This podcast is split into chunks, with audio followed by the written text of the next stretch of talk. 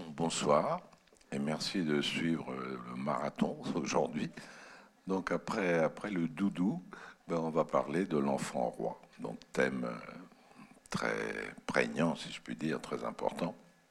Et j'ai la grande chance d'avoir avec moi trois grandes spécialistes que je vous présente tout de suite. Donc Nathalie Franck, qui est euh, pédopsychiatre, Isabelle Alfandari, qui est philosophe et psychanalyste, et Nathalie Franck, euh, Nathalie euh, Laurent Joseph, donc qui est psychanalyste et psychologue clinicienne. Après, je vous présenterai davantage.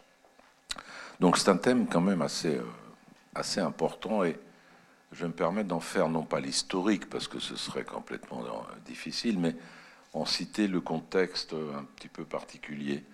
Parce que ce terme d'enfant roi, il est né déjà dans les années 60. Et c'était en réaction au statut de l'enfant. Lorsqu'on a commencé à parler de l'écoute de l'enfant, qu'il fallait écouter les désirs de l'enfant, ben, tout simplement parce que jusque-là, on ne les écoutait pas. Et qu'il était considéré comme une chose euh, sur laquelle il n'y avait pas une très grande attention, malgré, la, malgré que la psychanalyse, effectivement, ait montré, on a montré l'importance. Et donc, on a commencé, euh, dans les années 60, des auteurs tels qu'Ivan Illich, par exemple, commençaient à parler d'une éducation qui devait tenir compte effectivement des, désirs de l'enfant, euh, de, l'écoute. C'est le mot écoute qui, à ce moment-là, est apparu, jusqu'à Françoise Dolto, euh, qui ensuite euh, rendra l'image populaire par, ses émissions à France Inter, où elle parlait effectivement tout le temps de l'écoute de l'enfant. Euh, en mai 68, il y a eu encore une fois une, éruption de discours sur l'enfant euh, touché par euh, la libération générale, le mouvement de libération des femmes, et puis la libération, j'allais dire, des opprimés qui n'aura pas vraiment tout à fait lieu. La libération des écoles, la libération des carcans sous les pavés, la plage, quoi pour dire les choses rapidement. Et là encore, l'enfant a été euh, considéré, vu aussi comme un objet de désir. Et euh, parfois, d'ailleurs, d'une manière qui aujourd'hui euh, nous sidérerait quand même. je me souviens de cours de, de, René Scherrer à Vincennes, qui faisait l'éloge de l'amour, de la liberté de l'amour et donc aussi de la liberté, de l'amour de l'enfant, qui est aussi un être de désir, avec évidemment des connotations qu'aujourd'hui on jugerait totalement euh, pédophiliques, et qui à l'époque n'étaient pas reçues comme telles. Donc je sais que c'est difficile à réaliser, euh, mais c'est à ce moment-là où euh, Matzneff commence à publier ses premiers romans, qui étaient salués partout, dans tous les journaux les plus sérieux, et donc on voulait que l'enfant euh, fût véritablement un objet de désir et que son désir compte, quoi. Qu'on puisse tenir compte dans l'éducation de ce qu'il voulait, de, ses désirs. Et on a forgé cette expression d'enfant roi. Il fallait qu'il ait son royaume, il fallait qu'il ait sa royauté. Et c'est cette euh, idée-là qui, est devenue ensuite, euh, qui s'est incarnée, pardon, dans des mesures pédagogiques qui, ont eu des, euh, comment dirais-je, des traductions dans, les médias, dans les écoles, etc., où l'enfant, euh, qui jusque-là n'avait pas de parole, euh, ben, il fallait qu'il en ait une, dans le cadre général de la prise de parole. Ceux qui n'avaient pas la parole maintenant la prennent, y compris les enfants. Il y a eu effectivement ensuite des, des méthodes pédagogiques qui ont été appliquées selon cette cette règle euh, de l'enfant qui est roi, et par conséquent, euh, l'entourage, d'une certaine manière, devenait sujet. Et c'est là que les choses ont, progressivement commencé à, prendre une, autre allure. On s'est aperçu que peut-être l'enfant avait besoin, euh, non pas d'être roi, mais aussi d'avoir des barrières, d'avoir des contrôles, d'avoir des choses contre quoi son désir devait s'arrêter notamment dans ses attitudes vis-à-vis de, des parents, ou de la mère ou du père. Du coup, certains enfants euh, ne se sont pas contentés d'être des rois, ils sont devenus des tyrans. c'est-à-dire des gens, des, sujets plutôt, des gens, c'est pas joli, des sujets qu'il fallait plutôt, dont il fallait plutôt avoir peur, qu'il fallait craindre, et dont les désirs étaient de nouveau de l'ordre de la, de la toute-puissance et de l'illimitation. Et du coup, il y a eu évidemment à partir de là quelques petits problèmes au niveau, euh, au niveau scolaire, au niveau familial, au niveau effectivement de l'éducation. Et c'est peut-être la suite de cette histoire qu'on va analyser, analyser ce soir. Donc je vous présente cette fois-ci de manière plus euh, détaillée mes invités. Donc je commence par le milieu pour pas prendre droite-gauche, parce qu'après je suis toujours condamné. Tu commences toujours par la droite ou par la gauche. Isabelle, donc Isabelle Alfandari, que les rencontres philosophiques connaissent bien, qui est professeure de littérature américaine et de théorie critique à l'université Sorbonne Nouvelle. Elle travaille en gros au carrefour des, littératures des mondes anglophones, de la poésie, de la philosophie et évidemment de la psychanalyse, puisqu'elle l'est. Elle a été invitée dans de très nombreuses universités, euh, à Cornell, à Boston, euh, à Brown University, à Columbia, à Princeton, etc., etc. Elle a fait quelque chose qui, moi, en tant que critique littéraire, m'a beaucoup euh, impressionné.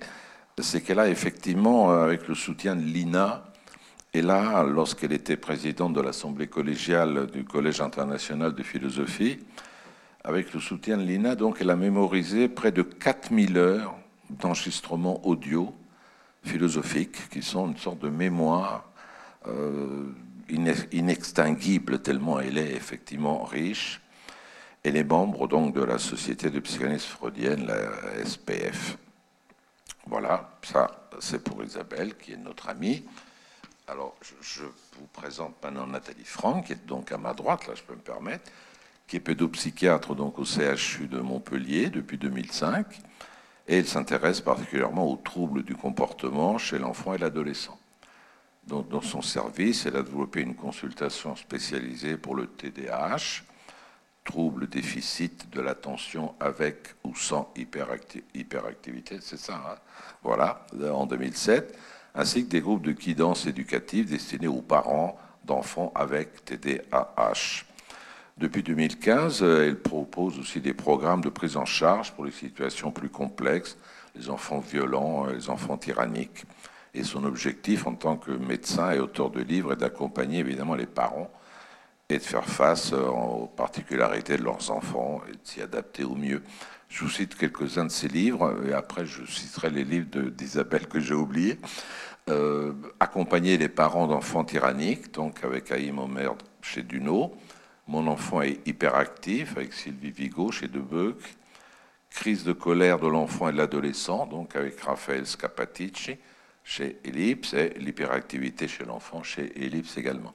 Je rappelle tout de suite les livres effectivement euh, d'Isabelle. On peut citer Derrida, Lacan, l'écriture entre psychanalyse et déconstruction chez Hermann, Le risque de la lettre, lecture de la poésie moderniste américaine, la littérature sans condition, science et fiction chez Freud, quelle épistémologie pour la psychanalyse, et puis elle a œuvré aussi pour la publication des recueils d'œuvres complètes, effectivement, de Freud.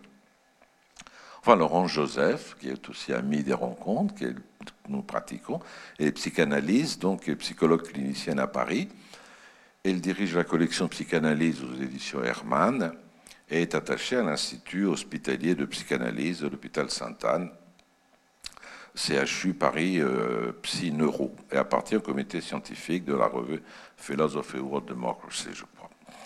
Elle est également enseignante donc à la faculté de médecine de Paris 5, euh, Descartes.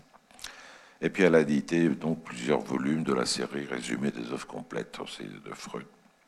Et le livre qui a, qui a beaucoup marqué, je crois, les lecteurs, elle a publié récemment donc La chute de l'intime la mélancolisation du discours chez Hermann en 2021. Livre que j'avais vraiment beaucoup aimé, je dois le, dire. Bon, ben je vais vous passer la parole tout de suite. Peut-être Isabelle, tu peux la prendre en premier si tu as envie. Merci. Euh, alors juste quelques mots, peut-être euh, pour, pour, tenter de répondre à la question de l'enfant roi, ou en tout cas pour tenter de se décentrer par rapport au, débat actuel entre, disons, d'un côté, ce qu'on pourrait appeler les, adeptes de la bienveillance, de l'éducation positive, et de l'autre, les adeptes de la fermeté. Et, peut-être pour faire écho à ce que tu disais à l'instant, euh, Robert, c'est vrai que cette histoire de l'enfant roi, elle s'est, cristallisée autour notamment de mai 68 et de cette fameuse, euh, de ce fameux slogan qui s'applique aussi à l'enfant autour de "Il est interdit d'interdire". Alors, pour répondre à cette question et de mon petit point de vue, c'est-à-dire euh, d'un point de vue situé, en tout cas de mon expérience de, psychanalyste et d'accueil dans des lieux d'accueil parents-enfants, donc où on accueille les, enfants de 0 à 4 ans, euh, je voudrais euh, rapidement essayer de, déplier la question, disons, de prendre cette question de l'enfant roi depuis la question de la limite et celle de la frustration. Euh, qui, est une, grande question pour tous les, parents, je pense, d'enfants. pour juste introduire par une toute petite vignette récente, on a reçu dans le lieu d'accueil parents-enfants où je travaille une mère qui nous disait très récemment, une mère d'un petit garçon de deux ans, qu'elle avait des difficultés extraordinaires euh, à le préparer le matin pour l'emmener euh, chez la nourrice et notamment à l'habiller. Parce que ce petit garçon, euh, qui était très content de courir partout et de jouer, ne voulait pas s'arrêter dans son jeu pour mettre son manteau et aller dans la poussette. Et en l'écoutant, on pourrait se dire bon, ben, un petit garçon de deux ans, euh, il est facile euh, de lui passer euh, les manches d'un manteau et, et de lui faire entrer les bras dans les, dans les manches du manteau et de l'installer dans une poussette. Et en fait, en l'écoutant, on s'apercevait bien que non, c'était vraiment pas facile pour la mère.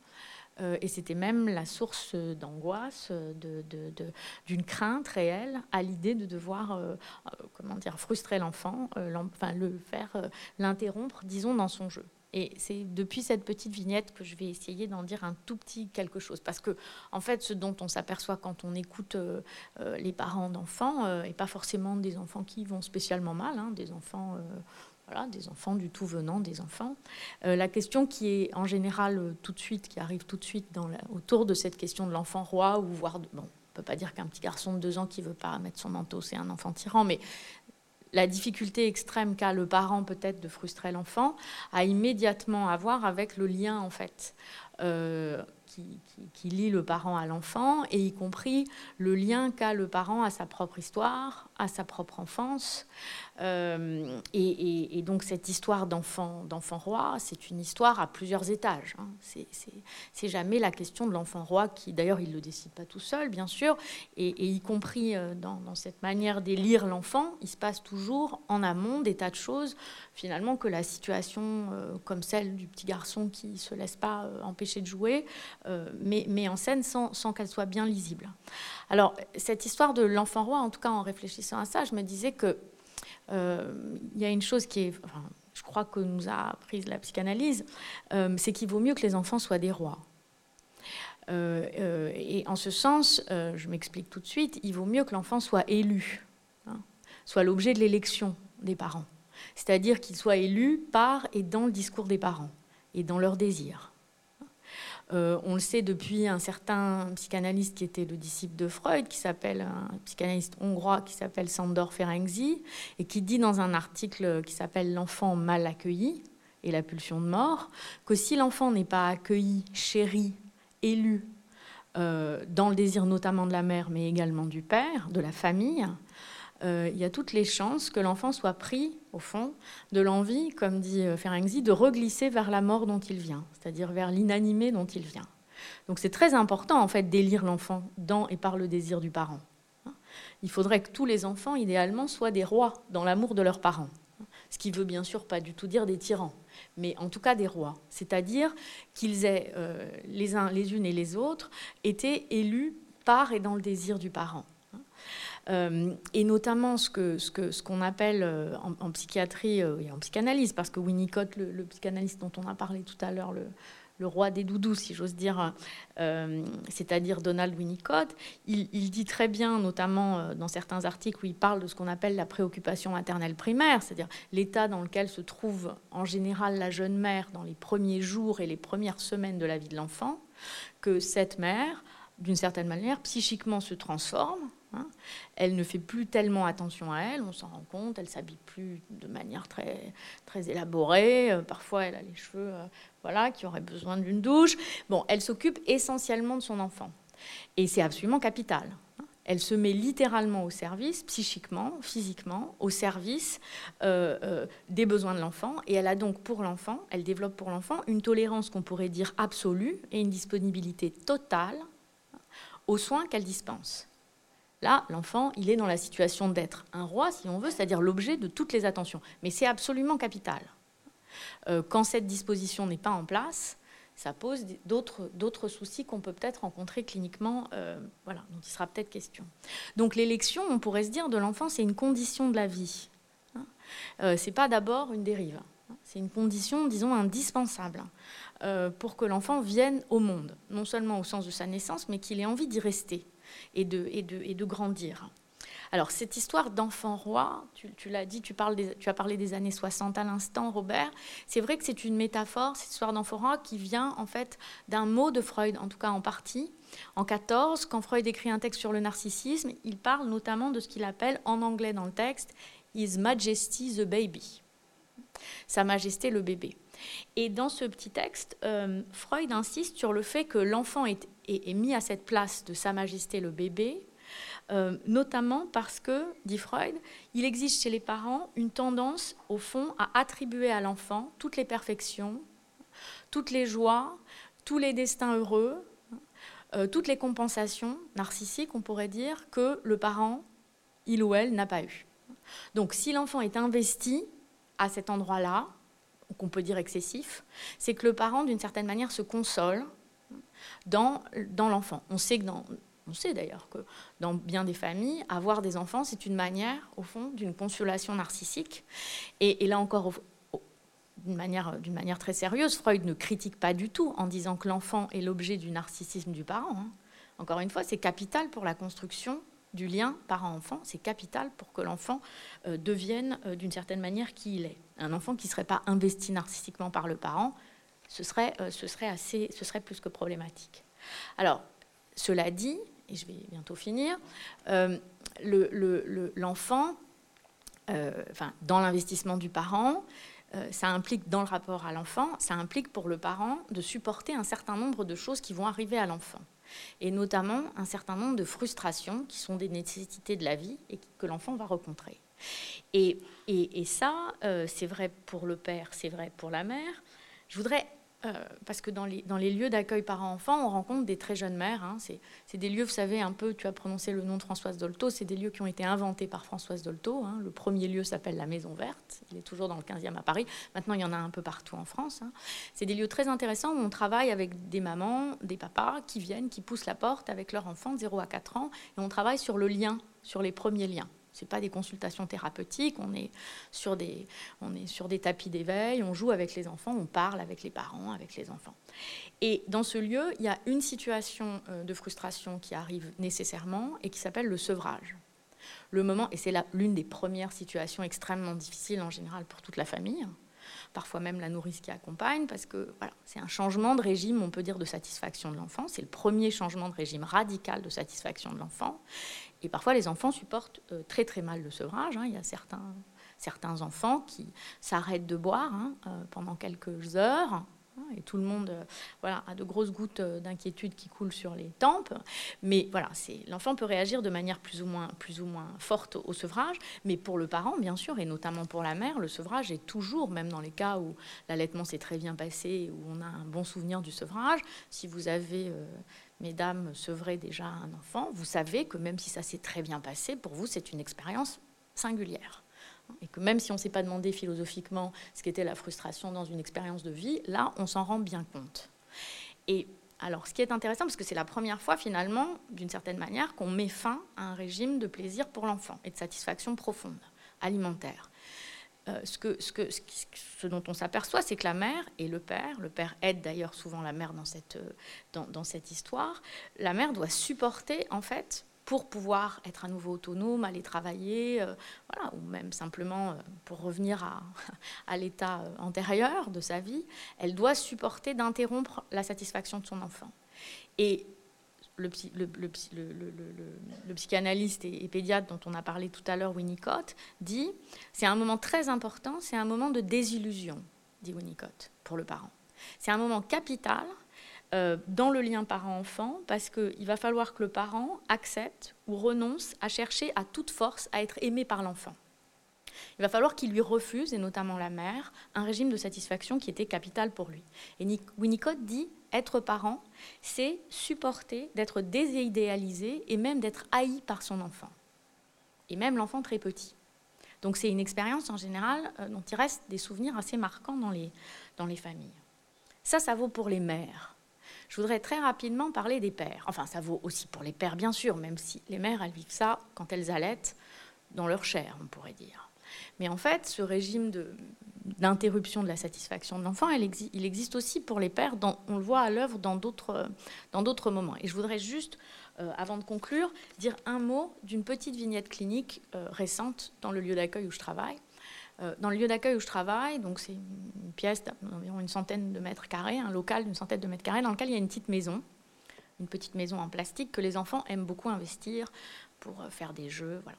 Et notre seule règle, conventionnelle et puis un peu aussi justifiée, la seule limite dans ce lieu, c'est que les enfants ne puissent pas entrer, ne peuvent pas entrer dans cette petite maison avec des gros objets roulants, type camion ou poussette.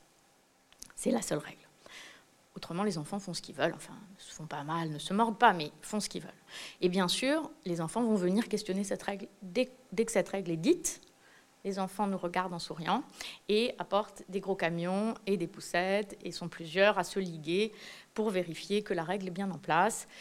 Alors, il y a eu un petit épisode comme ça récent qui m'a beaucoup intéressée avec un père euh, d'une trentaine d'années et une petite fille de deux ans euh, qui est venue avec une poussette. On lui a dit, on n'avait pas énoncé la règle pour commencer, on n'excite pas les enfants devant l'interdit non plus, c'est pas tellement intéressant en fait, mais comme la petite fille venait avec sa poussette et sa poupée, qu'il y avait déjà des enfants dans la petite maison, on lui a dit non, c'est pas possible d'entrer avec la poussette. Et là, la petite fille s'est mise à pleurer, mais vraiment, elle était, elle était extrêmement triste, hein, elle était inconsolable.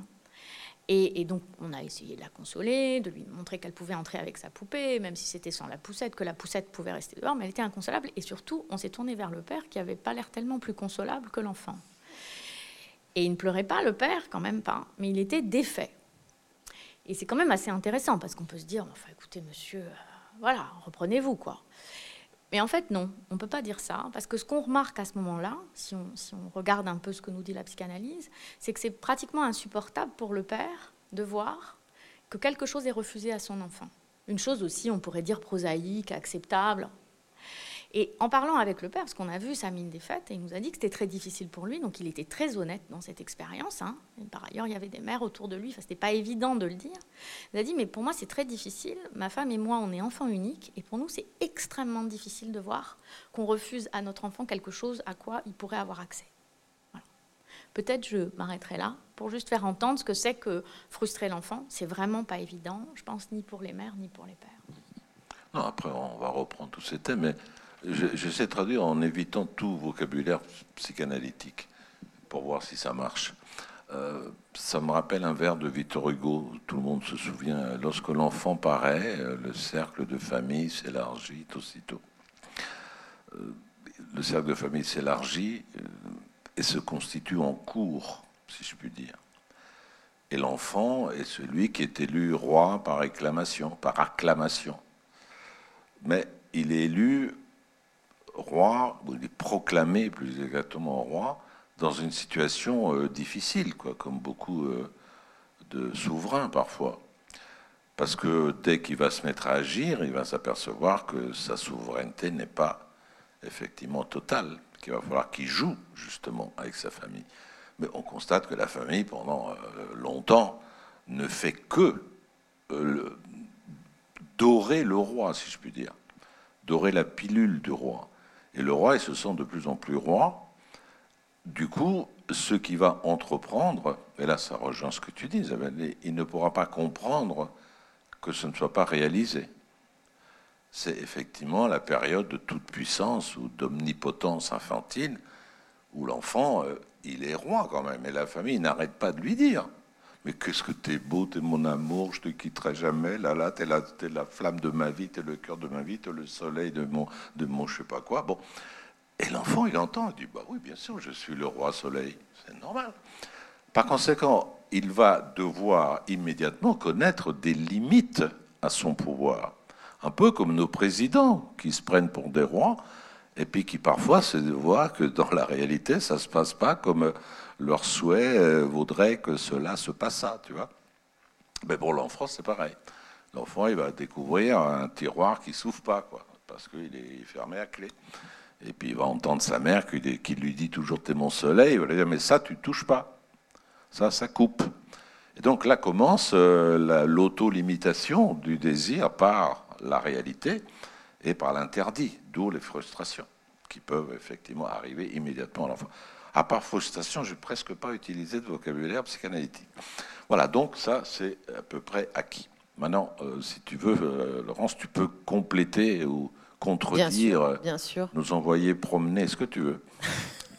non, d'abord, je vais, je, vais continuer le, fil euh, qu'a pris Isabelle. En, posant d'abord que pour moi, ce, travail sur l'enfant roi m'a fait réaliser à quel point réfléchir sur l'enfant roi, c'était vraiment faire une enquête sur la fragilité. Euh, à la fois la fragilité de l'enfant, sa vulnérabilité, c'est-à-dire là où lui il va pouvoir être, commencer à être déstabilisé par la frustration, et puis surtout loin de l'éclat et de la superbe euh, que, tend à, créer ce débat sur l'enfant roi, on trouve vraiment ce sol de la fragilité qu'on va retrouver tout de suite en consultation, euh, quand on va recevoir des parents de soi-disant enfant roi, à vraiment distinguer de, l'enfant tyran, on va y revenir après. Euh, ce que j'observe tout de suite euh, dans les consultations, ça va être la vulnérabilité, euh, la tristesse. je donne un exemple comme ça parce que je pense à certains patients, c'est-à-dire des deuils qui n'ont pas pu être faits et qui finalement, c'est tout à fait ce que disait Isabelle, il y a quelque chose de la consolation qui va jouer. Euh, dans, le, passage de, Freud, euh, His Majesty de Baby, euh, donc, pour introduire le narcissisme, donc on est vraiment dans les assises du sujet, Freud précise, il ne connaîtra pas la maladie, il ne connaîtra pas la mort, en gros les, arrêts de jouissance. il dit ce sera un nouveau lieu de création. Et en fait, il y a quelque chose dans, qui a été très bien expliqué à l'instant, dans ce transfert narcissique, dans cette hémorragie nécessaire euh, pour faire de notre, notre enfant notre roi. Mais en fait, c'est notre roi intime.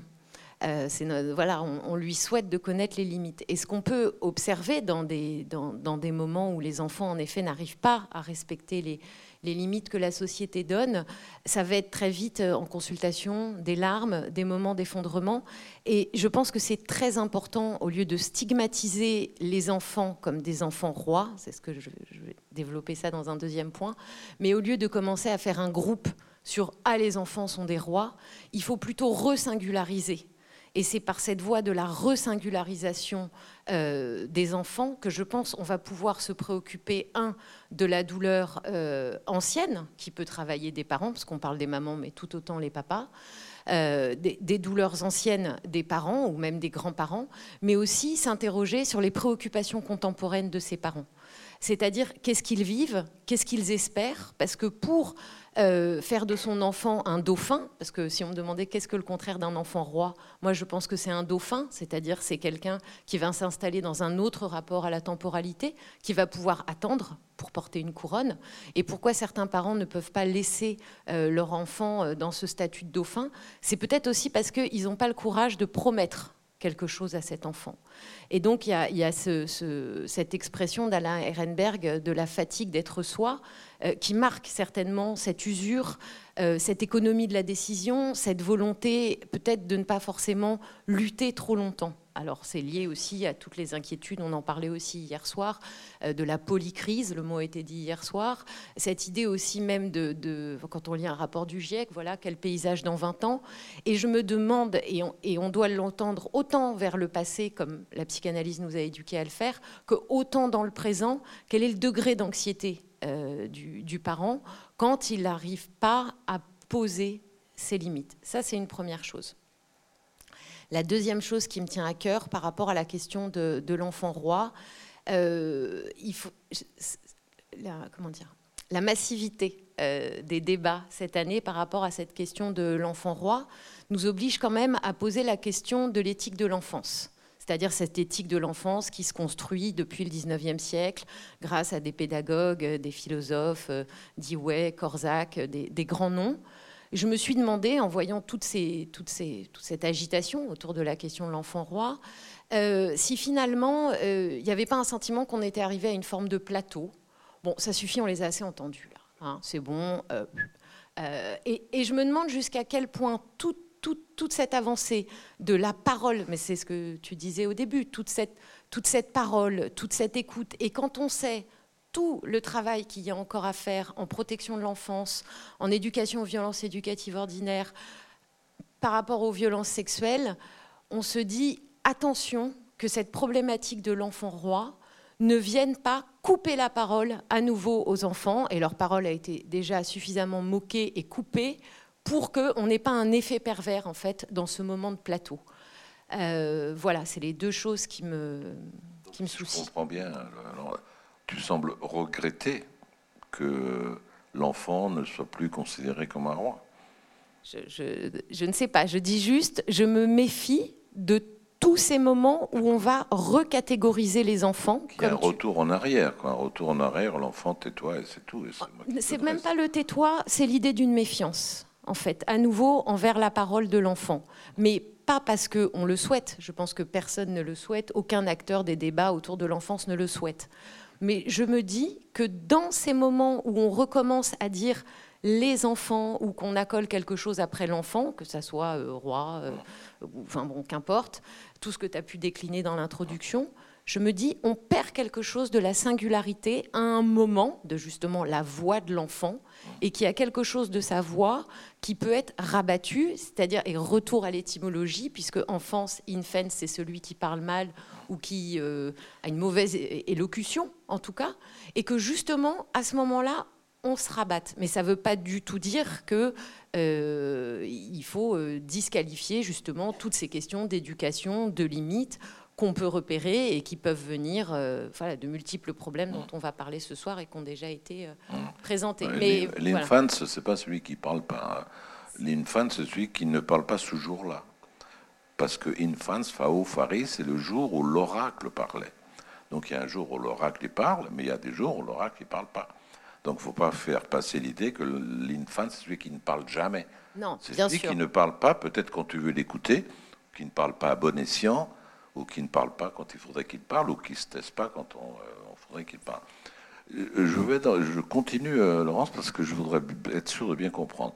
Donc on a l'impression quand même qu'il y a eu une exagération sociale dans le traitement de l'enfant, l'élevant au rang quasiment de, roi capricieux qu'aujourd'hui, ça, ça, aboutit à une critique de toutes les théories, disons 68 arts, tu vois, pour faire, pour faire vite, et qu'aujourd'hui, étant donné qu'il y a eu effectivement des, tas d'événements traumatiques, des tas de, et qu'on assiste effectivement à un mal-être, un malaise social énorme chez, les enfants, il faudrait de nouveau éviter un tournant, un retour en arrière qui ferait taire l'enfant. Donc il faudrait moduler peut-être l'écoute ou la changer et peut-être l'individualiser, non pas en faire une règle générale pour tout le monde. C'est peut-être ma sensibilité qui m'invite à lire aussi cette problématique comme ça. Mais ce qui est certain, c'est que euh, les critiques qui sont adressées en ce moment à l'éducation positive me semblent aussi une forme d'exaspération et que je me méfie de toute exaspération vis-à-vis de l'enfance, même si on peut parfois être exaspéré par ses enfants. Mais je parle de l'idée d'un phénomène, en fait. C'est ça que je pointe. Nathalie, je crois que, enfin, je ne sais pas si vous êtes contre ce qui vient d'être dit, mais vous, vous parlez plutôt du côté des enfants qui, eux, ont poussé leur royauté, leur souveraineté jusqu'à une sorte de tyrannie euh, absolue qui se retourne, y compris contre les parents, non? Alors, je vais parler d'un phénomène effectivement un peu particulier. Alors, je ne sais pas si je vais tirer le fil ou si je vais en fait le couper et euh, en parlant de cette question-là, euh, mais euh, qui pour moi montre quand même une, situation bien spéciale et bien particulière et trop méconnue. Et après, justement, ce qui sera intéressant, c'est de faire les ponts avec tout ce qu'on est en train de dire sur cette éducation et jusqu'où ça peut aller. Alors moi, donc, je, suis ravie d'être là et je suis ravie de la complémentarité de, de nos regards, d'être, même si j'interviens du coup de, cette place qui n'est pas philosophique, mais de cette place on va dire, médicale. Alors, ce sont des enfants qu'on connaît tous dans nos consultations, psychiatres, psychologues, depuis toujours. Et, et donc, ça fait maintenant une petite dizaine d'années qu'on a, qu'on a monté ces programmes-là. Euh, on a parlé d'enfants à comportement tyrannique. Euh, parce qu'on ne savait pas trop comment les appeler. Ce sont des enfants, justement, ce qu'on a voulu illustrer, c'était la, prise de pouvoir. C'est-à-dire que ce sont des enfants qui vont euh, finalement tout diriger à la maison. En fait, c'est pas tellement le fait qu'ils seraient violents ou qu'ils seraient ou qu'ils auraient des, des, désirs pas possibles, mais c'est aussi la peur qu'ils vont instaurer, le fait que les parents marchent sur des œufs. C'est vraiment ce concept-là. Et dans ces familles qu'on a décrites et qui sont très particulières, ce sont des enfants qui n'ont aucun problème à l'extérieur. C'est-à-dire que les règles sociales, ils les maîtrisent. Ils sont même souvent exemplaires. Ils sont... Ce qui fait que personne ne peut deviner ce qui se passe dans le, huis clos de la maison. Et c'est ça qui est très particulier. Et en tant que psy, on, les a rencontrés, mais même nous, on n'est pas toujours au courant, si on ne pose pas la question euh, directement aux familles, est-ce que vous avez peur de votre enfant? Et en fait, ce sont des enfants souvent par par des crises de colère explosives. Alors ce ne sont pas des parents qui euh, ne posent pas la règle, mais euh, ce sont des enfants qui ont des réactions démesurées et qui ont, et c'est pour, pour ça peut-être qu'on rentre dans le champ un peu euh, médical ou psychiatrique, parce que ce sont des enfants pour moi qui ont des particularités, des troubles. donc problème de régulation des émotions, pour tout ce qu'on a un peu étudié de nos populations, on a suffi des centaines de familles, donc ça commence à faire beaucoup de monde, et des demandes, on en a euh, toutes les semaines, évidemment, parce que c'est un sujet tabou. On a voulu communiquer et euh, les parents nous trouvent un peu sur, sur Internet et nous contactent en direct. Mais euh, en disant, mais on n'en revient pas, on pensait qu'on était les seuls, on, ne comprend pas, on en a parlé à des professionnels, on n'a pas été entendu. Donc c'est vraiment quelque chose d'assez. un phénomène qu'il ne faut, faut pas négliger. Mais vraiment, pour revenir sur ces enfants, souvent aussi ce qui va dominer dans leur, dans leur fonctionnement, c'est aussi une dimension d'anxiété. Et, ça, je crois qu'on est sur des points qui sont assez sensibles dans l'éducation. C'est-à-dire que euh, les premières descriptions des enfants tyranniques euh, en psychiatrie, ce sont les enfants qui ont des tocs, donc des, rituels euh, pour se coucher, pour faire ci, pour faire ça. Et on sait que les enfants vont demander à leurs parents de participer. Est-ce que tu peux me répéter ça? Est-ce que tu peux me redire ça? Est-ce que tu peux ranger? Est-ce que tu peux laver ce verre comme ça que je veux utiliser? Est-ce que tu peux ne faire que ma viande ne touche pas mes haricots verts? Est-ce que tu peux? Donc en fait, ce sont des enfants qui très tôt vont, vont impliquer leur environnement et l'environnement va se retrouver un peu euh, soumis à ça, des parents qui disent des fois si je fais pas tout dans l'ordre, il faut que je recommence depuis le début. C'est le soir, je suis fatiguée, donc même si ça me prend 20 minutes, je vais m'appliquer, je vais lui faire tout, je vais pas éteindre la lumière avant d'avoir donné sa, bouteille d'eau, je vais faire ci, je vais faire ça. Et si je déroge, bah, il faut que je recommence tout, sinon c'est la crise. En fait, c'est ça le, quotidien de, ces familles. Mais ce qu'il faut comprendre derrière, c'est qu'il y a quand même des enfants qui ont des particularités. Alors, c'est pas pour euh, revenir sur euh, l'inné, l'acquis, le génétique et l'environnemental, c'est pas le c'est pas le propos. Il y a toujours de tout. Il y a toujours, enfin, je pense qu'on voilà, il y, a, toujours un mélange de tout. Mais on se retrouve quand même avec euh, avec ces enfants là et des familles. Alors moi, les familles que j'accompagne, ce sont des familles où vraiment bah, il y a de la violence. Quand ils disent non eh ben, c'est la crise. La crise, ça peut durer deux heures, ça peut nécessiter qu'on appelle quelqu'un, qu'il va y avoir de, la violence physique, de la violence euh, verbale, beaucoup de violence psychologique, et les parents ne l'identifient pas. Et ça, c'est important aussi de, communiquer. Par exemple, menace, menace de se faire du mal, de se scarifier, menace de ne pas aller en cours, de se déscolariser, etc. Et donc les parents se retrouvent complètement euh, ficelés parce que euh, comment se, positionner si l'enfant menace de se faire du mal? C'est quand même situation extrême. Et euh, donc avec ça, toute la famille va en fait s'accommoder, marcher sur des œufs. Ben, L'enfant va choisir la place à table, euh, la destination des vacances, à quel moment il a décidé de, de prendre sa douche ou pas, euh, ce qu'on va manger. donc, parce que tout est objet à crise. Ce sont des familles qui vivent un, un enfer autour de ça. Alors nous, euh, dans notre, euh, du coup, dans, ce qu'on a développé, on accompagne les parents parce que finalement, c'est pas des enfants qui sont très mobilisables en psychothérapie, qu'on soit euh, psychanalyste, qu'on fasse de la TCC, qu'on fasse de la systémie ou ce qu'on veut. C'est pas des enfants qui ont envie de changer. Ils sont là, ils sont un peu, pour le coup, les, rois, si on peut dire ça.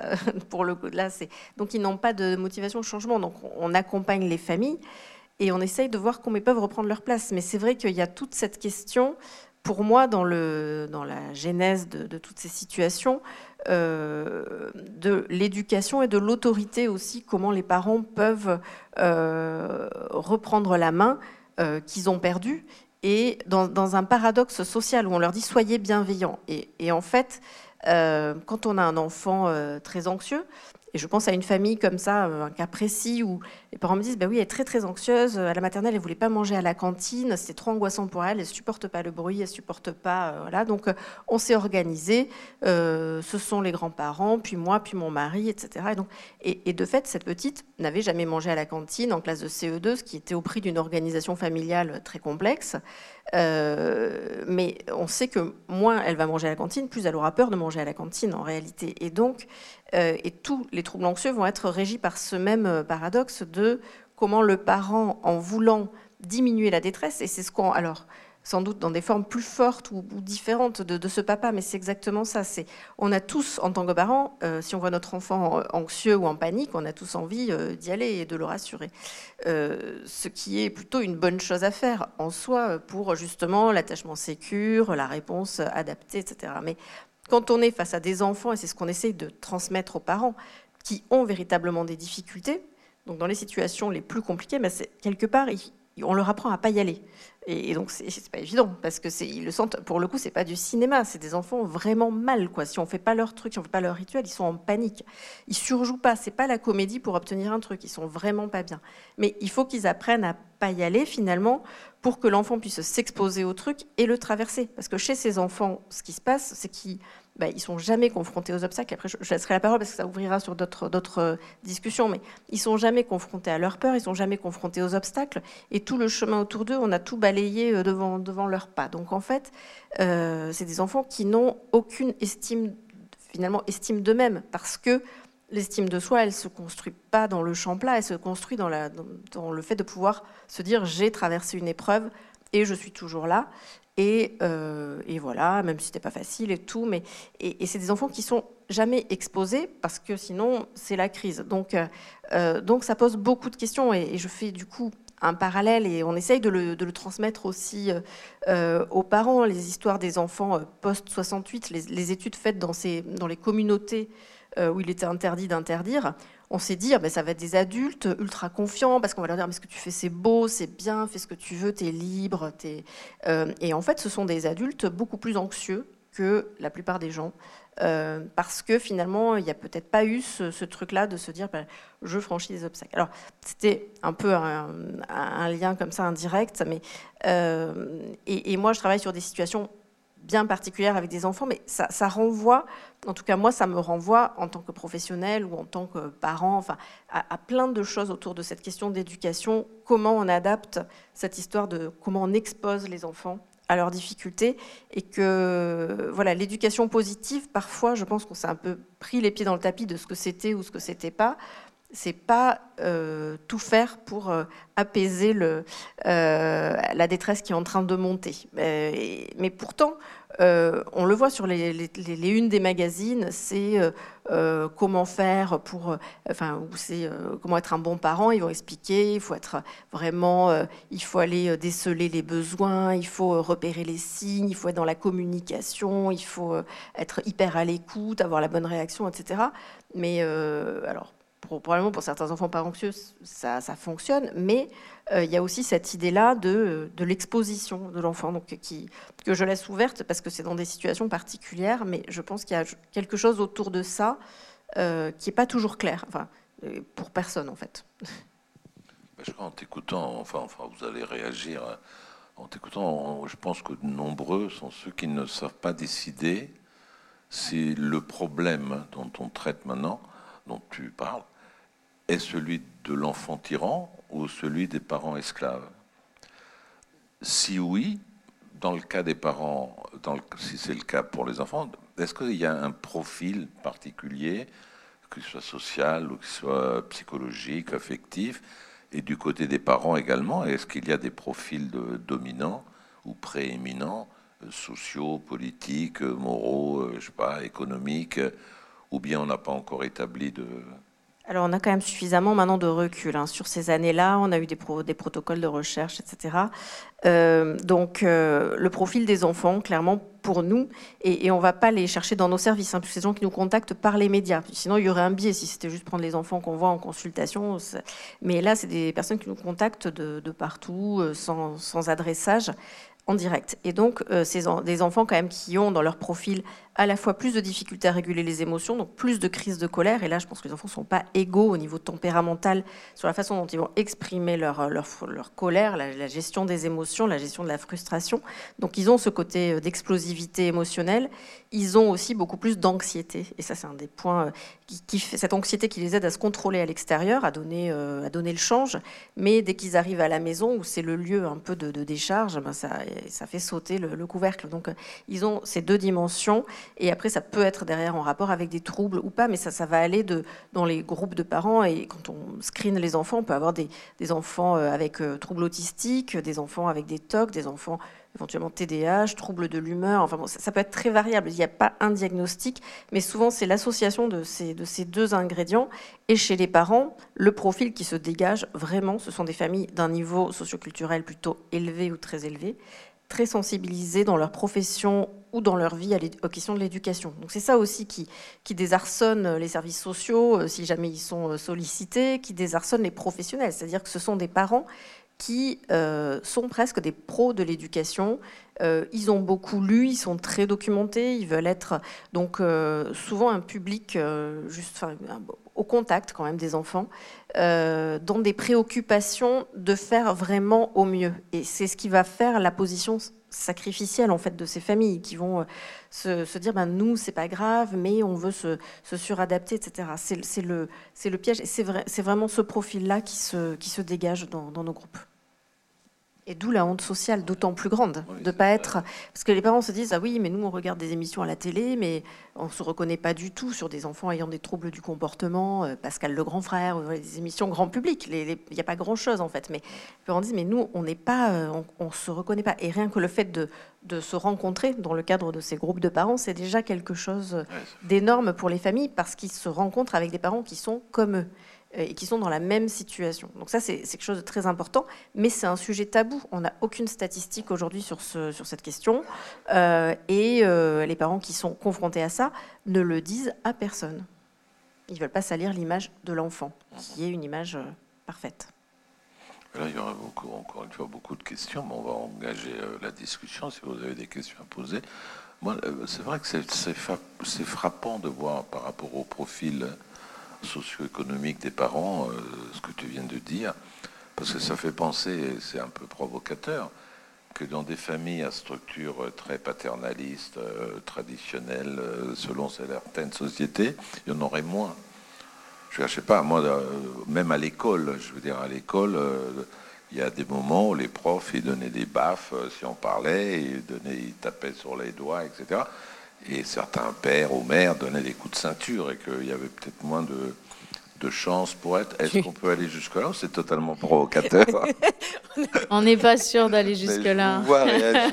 Eh, alors, il y a, d'autres problèmes. Du coup, en fait, c'est effectivement, c'est pas des familles euh, du coup violentes, c'est plutôt des familles hyper attentives, etc. Mais ces enfants-là, dans d'autres familles, euh, on ne les voit pas sur ces consultations-là, mais euh, on va les voir sur d'autres problèmes. Pour le coup, s'il y a une, un enfant anxieux avec une éducation ultra rigide, etc., ça va faire flamber son anxiété, sa dépression, etc. Donc il y aura d'autres problèmes. Si c'est un enfant euh, qui a, qui, qui a lui-même du mal à gérer ses émotions et qu'il est dans un schéma d'escalade, de violence, etc., ben, ça va venir par déraper sur l'extérieur. Il y aura beaucoup plus de risques de violence à l'extérieur, elle ne sera pas contenue comme ça. Donc ça va donner, en fait, voilà, ça va donner d'autres euh, schémas, d'autres euh, parcours, mais euh, ça ne va pas régler le problème, ça c'est sûr. C'est le contraire. C'est une provoque alors. Oui, oui, j'ai bien reçu. Moi, j'ai une question, une, question en, t'écoutant, Nathalie. et c'est une question qu'on peut se poser par rapport euh, justement à ce sursavoir en fait par rapport à l'enfance. Mais j'ai pas la réponse. Hein, mais c'est qu'est-ce qui fait qu'à un moment les parents ont peut-être abandonné quelque chose de leur euh, propre signature, de leur empreinte, de leur style éducatif pour euh, s'en remettre à la littérature scientifique concernant la parentalité, scientifique ou pas scientifique, justement. Et, en fait, je voudrais. Qu'est-ce que c'est que cet appel, en fait? Qu'est-ce que c'est que cette fascination? Alors, est-ce qu'elle vient, comme on le disait tout à l'heure, d'un rapport à la fragilité, la vulnérabilité, une inquiétude? Ou est-ce qu'il y a l'idée d'une consommation possible aussi dans ce registre de savoir? Je n'ai pas la réponse, mais on peut, on peut partager la question. Moi, je suis frappée, je trouve très intéressant ce que vous dites, parce que, et je trouve tout à fait fascinant que ce soit les parents, au fond, que vous écoutiez. Donc, si je comprends bien, si les parents arrivent à en dire quelque chose entre eux, à se reconnaître entre eux dans leurs difficultés, et moi je dirais, mais c'est peut-être, euh, voilà, peut-être j'ai tort de le dire dans leur angoisse, parce que euh, ils veulent sans doute. Il euh, y, a une part de, d'hyper-éducation ou de sensibilisation à une idéologie idéale de la position parentale, mais il y a aussi leur angoisse, qui n'est pas liée simplement à un savoir, qui est liée, ou alors à un savoir d'un autre type. C'est-à-dire que, enfin, c'est ce que j'essayais de dire, c'est-à-dire que c'est compliqué pour chaque parent d'interrompre le, plaisir de l'enfant. Je veux dire, c'est jamais un plaisir d'interrompre le plaisir de quiconque et spécialement pas de ses enfants, pour des raisons qui tiennent à l'enfant et qui tiennent surtout aux parents. C'est pour ça que je trouve absolument passionnant et fascinant le fait que, en fait, c'est les parents que vous traitez, si je comprends bien. Donc, et, voilà. Donc, et juste pour finir ma question, donc dans le meilleur des cas, sauf si on découvre que l'enfant par ailleurs a d'autres très grandes difficultés, le, traitement, si j'ose dire, du parent euh, résout ou pas la question des difficultés familiales? Alors on fait déjà une partie du chemin. En fait, notre objectif, et ce qui, avec euh, un peu de recul et d'expérience, ce qui se passe quand même quand les, quand les parents sortent un peu euh, de, ce, de ce schéma, de cette dynamique. Euh, bah, par exemple, on va les aider à pas garder ça secret, à s'entourer, à en parler, à faire entrer d'autres personnes dans la maison. Donc, euh, mettons avec l'exemple d'un parent qui serait tout le temps assujetti pour aller chercher son enfant, bon, au tram, nous c'est le tram, mais qui dirait bah, il veut, il veut pas prendre les transports en commun, donc je vais m'arranger, je vais y aller, sinon ça va être une crise, sinon il veut pas aller en cours, etc. Bah, L'idée, c'est qu'une fois que les parents ont bougé leur position, ils vont dire bah, écoute, moi, je ne vais pas aller te chercher parce que c'est pas pas possible et donc tu te débrouilles. Et en fait on travaille ça en amont sachant qu'il peut y avoir des représailles après hein, bien sûr mais on anticipe ça avec eux. Mais on dit c'est à ce moment-là que l'enfant va enfin être gêné par ses symptômes parce que finalement ces enfants là euh, des fois on a des donc euh, nos psychologues qui vont faire des, thérapies comportementales sur l'anxiété qui vont dire on va travailler sur l'anxiété des transports en commun. Mais au final ils s'en sont pas gênés du tout. C'est comme les enfants qui ont des troubles du sommeil ils ont du mal à s'endormir doudou ou pas il des enfants de 13 ans, les parents s'endorment avec, dans la chambre, en leur tenant la main. Donc, euh, euh, du coup, si on dit à ces enfants, écoute, tu as un problème pour t'endormir, on va travailler sur euh, ta peur de l'endormissement, bah, ils en ont rien à faire parce qu'en fait, il y a leurs parents à côté. Ils sont pas, c'est pas, ça les gêne pas eux. Donc l'idée, c'est de dire, ben, une fois que le parent aura dit, ben moi ça, je, ne rentre plus dans, dans ce, dans ce truc-là, tu te débrouilles. Ben, en fait, c'est des enfants qui vont changer un petit peu de positionnement, notamment dans les consultations, qui vont être un peu plus authentiques et qui vont euh, pouvoir exprimer euh, un désir de changement, se dire bah oui c'est vrai que finalement ma peur euh, des transports en commun me gêne dans ma vie parce que je suis obligée de marcher une heure quand je rentre du collège. Donc donc on crée en fait on essaye de, basculer la motivation chez, chez l'enfant pour pouvoir l'aider d'une quelconque façon. Et, après c'est là qu'on rentre en fait dans le dans le vif de notre travail qui est enfin le travail il est mixte mais qu'on peut accompagner vraiment ces enfants là mais d'expérience quand on les si on va d'abord s'occuper des enfants, ce qui est la demande de tous les parents, c'est quand notre enfant ira bien, on ira bien, donc euh, voilà, mais, mais ça ne marche pas. Donc c'est voilà, pour ça qu'on prend les choses à l'envers, à l'endroit. C'est eux qui vont mal. Si l'enfant entendait, il pourrait dire quand vous irez bien, j'aurais plus besoin que vous veniez dans ma chambre. c'est peut-être. Euh, en fait, si je comprends. Euh, jusqu'où peut aller, parce que c'est très étonnant ce que tu dis, et très impressionnant. Jusqu'où ça peut aller Je ne sais pas pourquoi il me vient à l'esprit, on bat un enfant. Euh, là, on bat un parent, en gros. Jusqu'où ça peut aller, la violence ou le, pouvoir de ce tyran? Bah, ça va Alors, euh, ça va très loin. C'est-à-dire que souvent, comme ils sont très anxieux, euh, leur objectif quelque part, c'est plutôt de pas s'affronter, affronter l'extérieur. Au début, ils veulent pas affronter les transports, machin, mais après, ces enfants qui ont plus à risque de se déscolariser, de rester et, de vouloir demander l'école à la maison, et donc de, rester. Ça, peut faire parfois dans certaines situations penser à ce qu'on appelle les, hikikomori au, Japon, c'est-à-dire les enfants qui restent retranchés dans leur chambre, parce que là il y a zéro, enfin on peut être, euh, ils sont très anxieux, mais ils sont exposés à aucun, stress. Donc là, une fois qu'ils en sont à ce niveau-là, bah, ils ont complètement euh, euh, gagné le truc, mais pour autant leur anxiété ne fait qu'augmenter, leur estime de soi ne fait que, chuter. Mais ça c'est le cas, j'allais dire le cas extrême, mais on a quand même un certain nombre de familles qui sont dans cette situation. Euh, voilà. Et après, sinon, bah, c'est les cas euh, de, de, violence, de crise, qui peuvent être dirigés un peu contre tout le monde, mais, où les familles, par, épuisement, euh, finissent parfois par rentrer aussi dans un schéma de, de soumission. Mais pour moi, vraiment, en tant que euh, en tant que pédopsychiatre, c'est, euh, je ne pourrais pas définir ça un problème éducatif, même si les stratégies éducatives vont faire partie de la solution. Mais c'est vraiment des enfants qui ont un profil très particulier, entretenu par euh, des, des, conditions d'adaptation et d'hyper-accommodation de la famille. Oui, moi, ce, que, ce qui m'intéresse alors là dans ce que vous dites, c'est qu'en fait le symptôme de l'enfant, euh, vu l'hyperadaptation euh, accommodante du parent, en fait, il, n'est pas au, grand jour.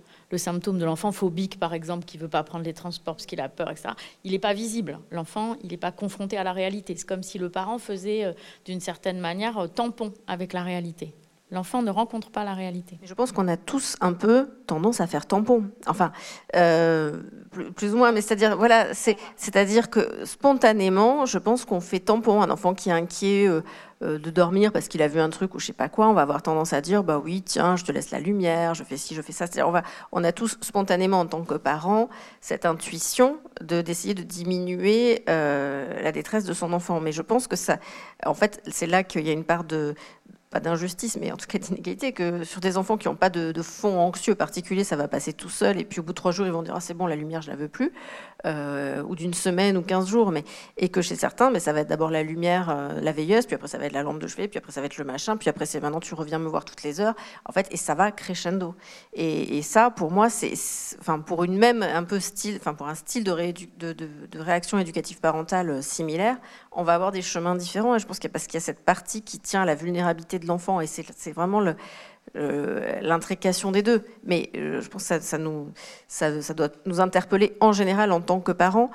Ça reste toujours une boussole de se, poser la question de euh, où est finalement euh, l'estime de soi de l'enfant dans ma décision. Finalement, des fois, je prends une décision un peu malgré moi, mais, je sais que mon enfant va s'exposer à une situation euh, euh, un peu compliquée, mais finalement, cette expérience a une vraie valeur et peut-être que parfois, on, fait la moitié du chemin. On se, dit, je, dois protéger, je dois faire tampon. Mais je pense que c'est une réflexion pour tous les parents, mais que par contre, on n'est pas soumis euh, aux mêmes conséquences. Et c'est là qu'est l'injustice. Mais je, pense qu'on, enfin, c'est bien d'être bienveillant, c'est très important. Mais nous, chez, chez les parents qu'on accompagne, on leur apprend justement à sortir de ça.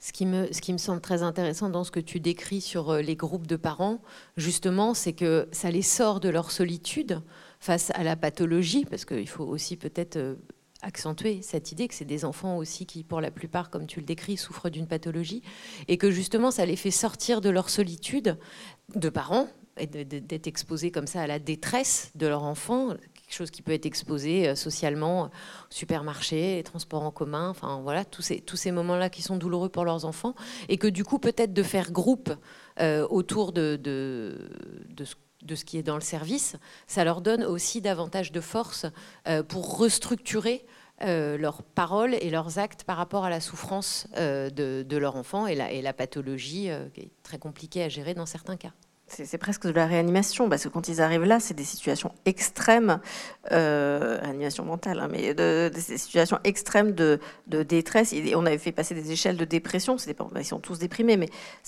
quelque part, c'est évident. Même le stress au travail, c'est un facteur de dépression, mais quand ça s'arrête jamais, il n'y a pas de vacances, il n'y a pas de répit, et en plus, c'est parents qui disent finalement, ce c'est pas comme si j'étais avec un patron harceleur, c'est mon enfant.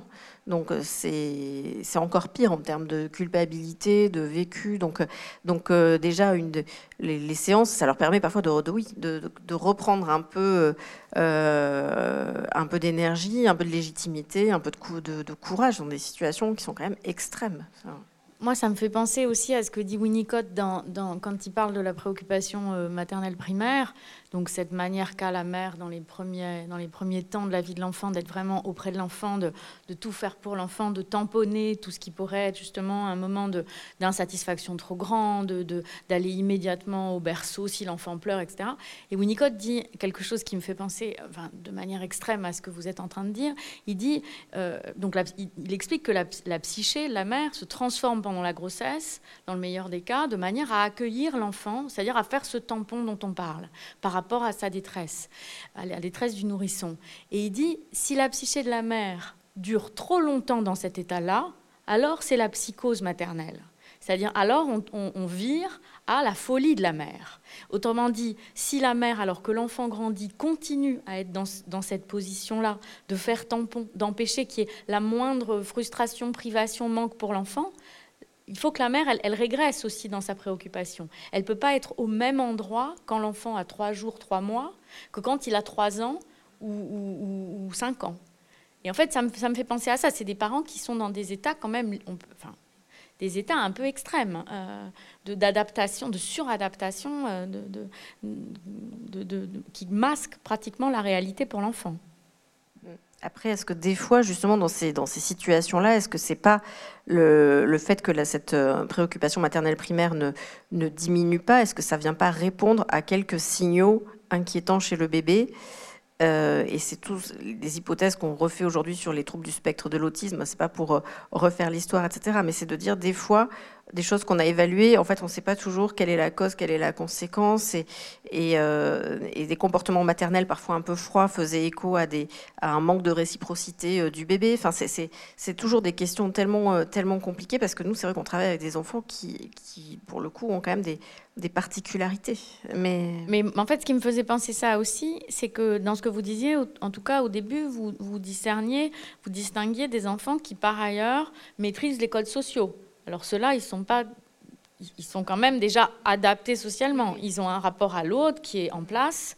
Et c'est dans l'intime, dans la sphère familiale, que quelque chose débloque, si j'ose dire. On a parfois des enfants enfin, avec euh, autisme Asperger, par exemple, mais qui, du coup, ils s'adaptent, ils, super, se super adaptent, ça leur prend énormément d'énergie, et quand ils arrivent à la maison, ils ont une intolérance au changement, il faut que les trucs soient toujours euh, ric-rac au cordeau, et soient comme ça, pas autre chose, il ne peut pas y avoir de changement, sinon ça déclenche des crises énormes, mais qu'ils ont appris à contrôler euh, dans le milieu extérieur, mais, pas à la maison. Donc, par exemple, voilà, leur, rapport au monde et aux autres est quand même perturbé et ça peut faire partie, euh, ça fait partie des, diagnostics qu'on retrouve. Donc c'est, en fait, euh, on, frôle plein de diagnostics, mais ce qui est intéressant, c'est comment les parents vont quand même pouvoir, euh, enfin comment on va essayer de les aider à se, à se, à, se repositionner différemment. en disant, bah, faire autiste Asperger ou pas, c'est pas la question. C'est que moi, j'accepte pas cette violence. Et donc, ça peut passer par des éloignements, ça peut passer par d'autres personnes qui vont prendre le relais, ça peut passer par plein de choses. Mais euh, ce qui compte finalement, c'est pas tellement le diagnostic. C'est d'ailleurs c'est pas le diagnostic puisqu'on le sait pas dans les dans les séances de groupe, on les connaît pas toujours au début. Euh, c'est euh, c'est vraiment de, trouver des stratégies pour lutter face à la violence et pour reprendre la main au niveau parental. Donc c'est. C'est vrai que ça, peut surprendre quand même que s'il y a une constitution, je sais pas, psychique ou émotive, que ce genre de relation s'installe au sein de la famille et qu'elle ne soit pas visible, par exemple, à l'école ou dans les relations avec les amis, etc. Parce que si l'enfant est violent, y compris vis-à-vis de ses parents, et là, je pense qu'il faut quand même préciser que parfois ces violences vont très loin. Je veux dire qu'il ne s'agit pas simplement de harcèlement, il s'agit de coups de, vrais coups, donc il s'agit d'une vraie violence. Donc c'est l'enfant qui bat euh, son papa ou sa maman. Et comment est-il possible qu'il n'y ait pas une reproduction de ce type de violence avec d'autres types d'autorités, que ce soit l'autorité d'un professeur, d'un maître, d'un ami, d'un directeur sportif, d'un entraîneur? La maison est, le lieu, du coup, qui fait, euh, qui fait soupape, enfin le lieu où, l'enfant décharge tout, ce qui a été contenu extérieur, parce que les règles sociales sont fortes. Donc il y a un effet euh, de se contenir comme ça et de se décharger dans le lieu quelque part de sécurité. Et ça peut paraître, et les parents le prennent pour eux, mais parce que évidemment c'est sûr que ça tombe, mais, euh, ça peut fonctionner comme ça pendant longtemps avant qu'on perçoive quelque chose à l'extérieur. Mais avec des, fois des ados et des, enfants en consultation, on ne devinerait jamais euh, ce qu'ils font, ce qu'ils font vivre à leurs parents. C'est ce qui est aussi euh, des parents mettent des caméras des fois pour être crus en fait, parce qu'ils se disent sinon on me, me croira jamais. Mais oui, c'est toute, cette question de comment le euh, comment ça se régule au niveau émotionnel. Mais, je crois qu'il y a des adultes qui fonctionnent comme ça en réalité. Donc euh, il peut y avoir des enfants. Mais là, on pourrait demander euh, aux psychanalystes comment, comment un psychanalyste peut, accueillir, par exemple, la demande d'une maman, d'un papa qui vient, qui dit, voilà, moi je suis une femme battue par mon fils de 9 ans.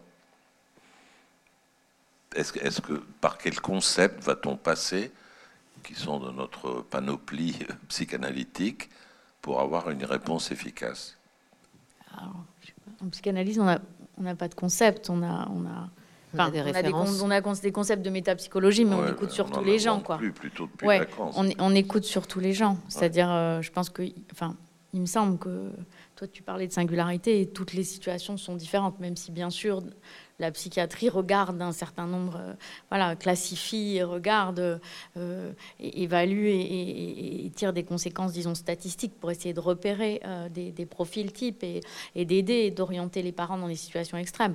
En analyse, si ça arrive, on, écoute surtout le parent qui viendrait dire ça, pour savoir quels sont, dans, dans, dans ce qu'il peut avoir à raconter de sa propre histoire ou de ce qui se passe, de ce qui s'est passé autour de, par exemple, de la naissance de l'enfant ou des conditions dans lesquelles cet enfant a été désiré, parce que c'est aussi des choses qui peuvent, moi j'allais dire, il y a peut-être aussi des circonstances qu'on pourrait dire contingentes qui expliquent. Je me dis, est-ce qu'un parent qui se laisse, on pourrait dire, sadiser par l'enfant, pour dire les choses dans des termes un peu voilà. Euh, est-ce que c'est pas aussi dans des situations de deuil, par exemple d'un parent absent? Est-ce qu'il n'y a pas des situations comme ça ou dans des situations d'éloignement de l'un des deux parents? Est-ce qu'il n'y a pas des situations quand même qui, déclenchent, euh, qui peuvent en tout cas participer, disons, d'une situation extrême et d'une anomalie comme celle-là?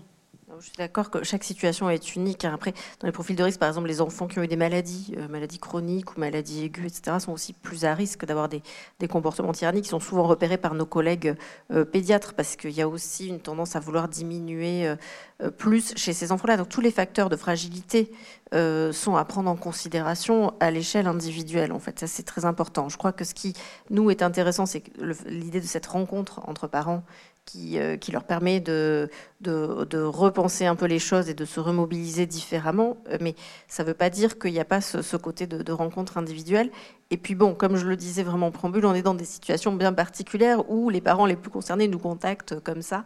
Mais ça, je pense que ça interroge en fait sur, euh, sur ce qu'est l'éducation, comment elle s'adapte et, euh, et, pourquoi justement des fois il faut aussi se, se, faire, euh, se faire violence en tant que parent pour se dire ben, l'option que je choisis là au moment où je dois prendre une décision, c'est pas forcément celle qui va, euh, euh, qui va diminuer le stress de mon enfant. Et c'est toujours cette question, et on le travaille avec les parents dans le groupe, entre le, le court terme et le long terme. C'est-à-dire si vous cédez ce soir à telle, à telle pression, euh, vous allez vous coucher plus tôt et vous allez réussir à, gagner du calme. Mais euh, sur les dix prochaines années, c'est, enfin, ou même sur l'année prochaine, c'est, c'est, un autre calcul. Et donc, euh, et, je crois que l'éducation, finalement, il y a aussi ces calculs-là et qui sont pas toujours les mêmes. Et on le sait tous, on n'est pas les mêmes parents si on est fatigué, si on est ci, si on est ça. Et, je crois que c'est, un peu la situation pour revenir au papa avec avec la, la cabane. c'est un peu ces calculs-là entre ce euh, concéder sur le moment, c'est se dire ben voilà, j'accepte, enfin je, vois la détresse de mon enfant pour quelque chose de, euh, de mieux. C'est comment on le pense en termes de d'exposition et les parents entendent assez bien cette histoire d'estime de soi. Ils disent bah oui c'est sûr que en plus un enfant qui est violent, euh, enfin se construire en étant quelqu'un de violent, c'est pas non plus pour l'estime de soi, c'est compliqué. Cette idée de dire bah oui finalement même des fois de d'éloigner l'enfant et de se dire bah, il va aller en internat par exemple et bon là bah, ce sera pas facile mais au moins euh, on sait que ça va être une exposition intéressante. Et parfois de faire des choix qui sont en fait euh, contraires à l'intuition euh, qu'on a, l'intuition parentale. Et je crois que c'est ça aussi qu'on apprend en famille. Et ça, c'est quelque chose qui est généralisable en dehors des troubles particuliers de, nos, de nos patients. Non, je voulais juste euh, peut-être essayer de répondre à la question que tu as posée en reprenant bien sûr ce que disait Isabelle, qu'on écoute euh, et qu'on prend dans la singularité, dans l'histoire, dans l'anamnèse, comme on dit. Mais il y a surtout deux concepts qui me viennent à l'esprit. Le premier, c'est le narcissisme, c'est-à-dire qu'il y a quelque chose du miroir qu'on va détruire. Euh, c'est quand même euh, assez rare si on cherche un pourcentage du nombre d'enfants qui battent leurs parents. Euh, mais c'est quelque chose du lien à la vie qui va vouloir être détruit justement dans le narcissisme, surtout si c'est enfants et parents du même sexe. Ça, je pense que c'est très important de réfléchir sur euh, fils, fille, père, mère, on a compris. Et il y a quelque chose, quand, on parle des, enfants qui sont atteints de maladies, avec parfois une espérance de vie courte ou euh, des, défauts sur leur visage, des malformations. Et là, il y a une attaque du lien, en fait, une attaque radicale du lien à la vie. Euh, qui, vient peut-être dans une forme de mélancolisation aussi de l'enfant, euh, justement, à cause de ça, d'un désespoir, en fait, d'une rage. Voilà, c'était juste pour répondre. C'est important, ça, quand même, c'est important, parce que parmi les autres stratégies, est-ce que ce qu'on peut, parce que là, on peut repenser complexe de type inversé, un machin comme ça, des choses de ce type-là. Moi, ce qui m'intéresse davantage, c'est que parfois, c'est la vulnérabilité même qui installe peut-être une certaine... C'est-à-dire qu'on devient tyran en attirant toute son attention sur ses propres vulnérabilités, ses propres blessures. Euh, et du coup, euh, dans un premier temps, peut-être les parents sont pris dans une sorte de piège de l'enfant qui dit avoir mal à la tête, qui dit ne pas aller au sport parce qu'il est fatigué, qui dit et qui donc attire euh, une sorte de bienveillance un peu humble et un peu soumise. Et c'est une stratégie qui peut être extrêmement payante, celle-là, plutôt que de montrer sa force, de montrer sa faiblesse. De montrer, et du coup, c'est encore plus compliqué ensuite d'intervenir parce qu'on ne peut pas lui dire non, tu n'es pas fatigué, non, tu vas pas au sport je pense qu'il y a vraiment de ça. Hein. C'est ça qui est compliqué. C'est euh, et euh, peut-être de plus en plus, on voit quand même flamber aussi, par exemple, la, la phobie scolaire euh, depuis le confinement. Donc, c'est des enfants aussi qui vont euh, être dans, le, dans l'évitement, en fait, dans l'évitement de, de, ce qui les inquiète. Donc c'est, alors je dis pas qu'ils sont tyranniques, c'est, un autre, mais, mais là aussi, comment on se positionne en termes éducatifs par rapport à ces questions, jusqu'où, euh, jusqu'où va, combien de familles aujourd'hui demandent l'instruction en famille? Alors des fois, euh, des fois c'est vraiment en accord avec leurs valeurs, des fois c'est, c'est juste parce que c'est un peu sous pression, parce qu'on pense que l'enfant peut pas s'adapter autrement. Donc c'est, on est sur des, et ça, je pense que la crise sanitaire a donné un petit coup d'accélérateur aussi sur ces questions-là euh, et où les parents sont parfois euh, coincés. Quoi. Et, mais je pense que c'est euh, avec des injonctions d'être un bon parent sensible, qui puis l'école est présentée comme un lieu dangereux. On parle tout le temps du harcèlement. On a l'impression que donc du coup les parents se disent est-ce que l'école c'est bien pour mon enfant? On arrive à des réflexions. et moi je vois des parents qui, font l'instruction, qui, qui commencent à me demander le soutien médical pour se lancer dans l'instruction en famille, alors qu'ils renoncent à leur travail qui leur plaisait, etc. Enfin, des, trucs vraiment particuliers. Ça a flambé pour moi. Donc, euh, c'est aussi une, réflexion. Ça sort du cadre, évidemment, mais, ça, pose beaucoup de questions jusque sur ce qu'on accepte. Enfin, je ne sais pas, ce que, justement... Mais je pense que si on revient à des cas qui sont un peu moins extrêmes que ceux, que vous, ceux qui se présentent euh, dans vos services, parce qu'heureusement, c'est quand même pas la majorité des, parents euh, qui se trouvent dans cette situation-là, je pense qu'à un degré moindre, euh, ce qu'on remarque par exemple dans l'accueil où on reçoit souvent des enfants et des parents qui vont bien, comme on dit, même si ça veut rien dire en soi, c'est que par exemple un parent qui arrive à dire non à l'enfant, euh, typiquement sur cette histoire de maison ou sur autre chose. Enfin, un enfant qui, qui euh, je sais pas, qui, qui, tape un autre enfant. Il y a parfois des parents, alors même qui sont très éduqués et, de très bons citoyens, qui sont incapables de dire à leur enfant que c'est pas possible de taper euh, le petit copain ou la petite copine.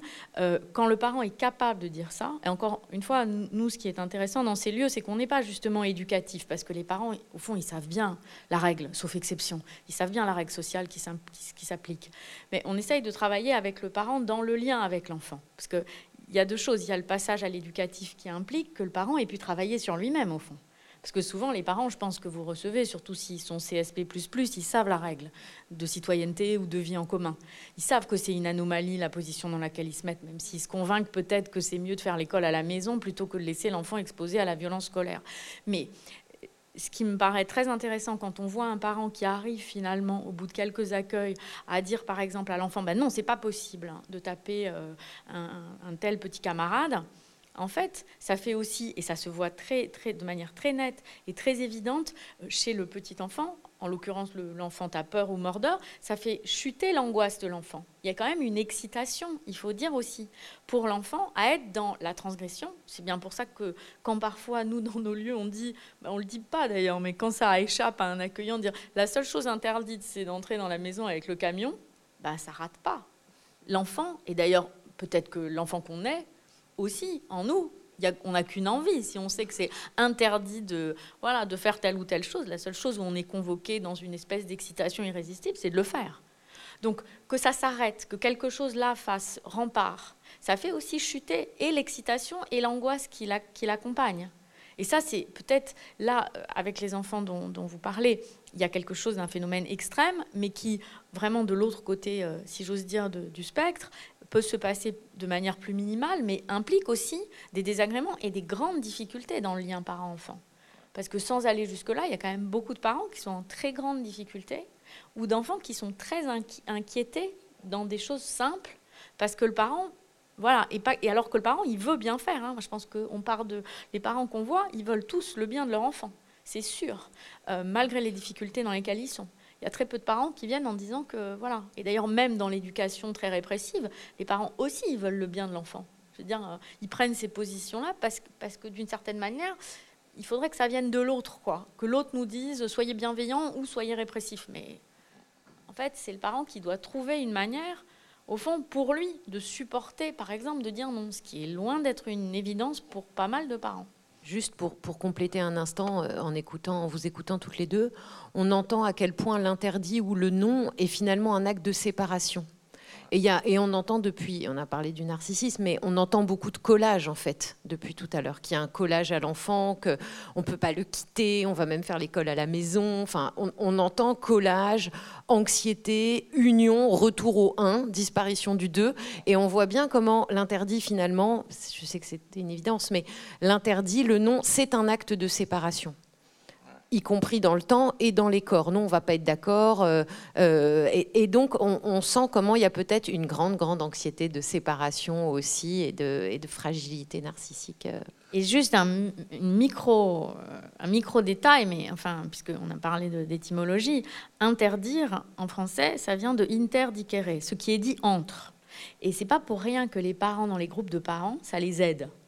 Parce qu'au fond, quelque chose de l'interdit, pas seulement au sens de d'empêcher, d'arrêter la jouissance, de mettre fin au plaisir, mais que ce soit dit entre les parents, ça permet d'une certaine manière de soutenir la position des parents après, singulière, je pense. C'est pas pour rien parce qu'on se dit c'est magique, il suffit d'entendre que l'autre a le même problème, c'est pas juste peut-être au miroir. Ça les décolle en fait. Ben oui, ils s'entendent entre eux d'une certaine manière. Interdire, mais tu, dis en italien vietare, ça veut dire mettre un veto. Donc là, il n'y a pas de interdire. enfin bon, je...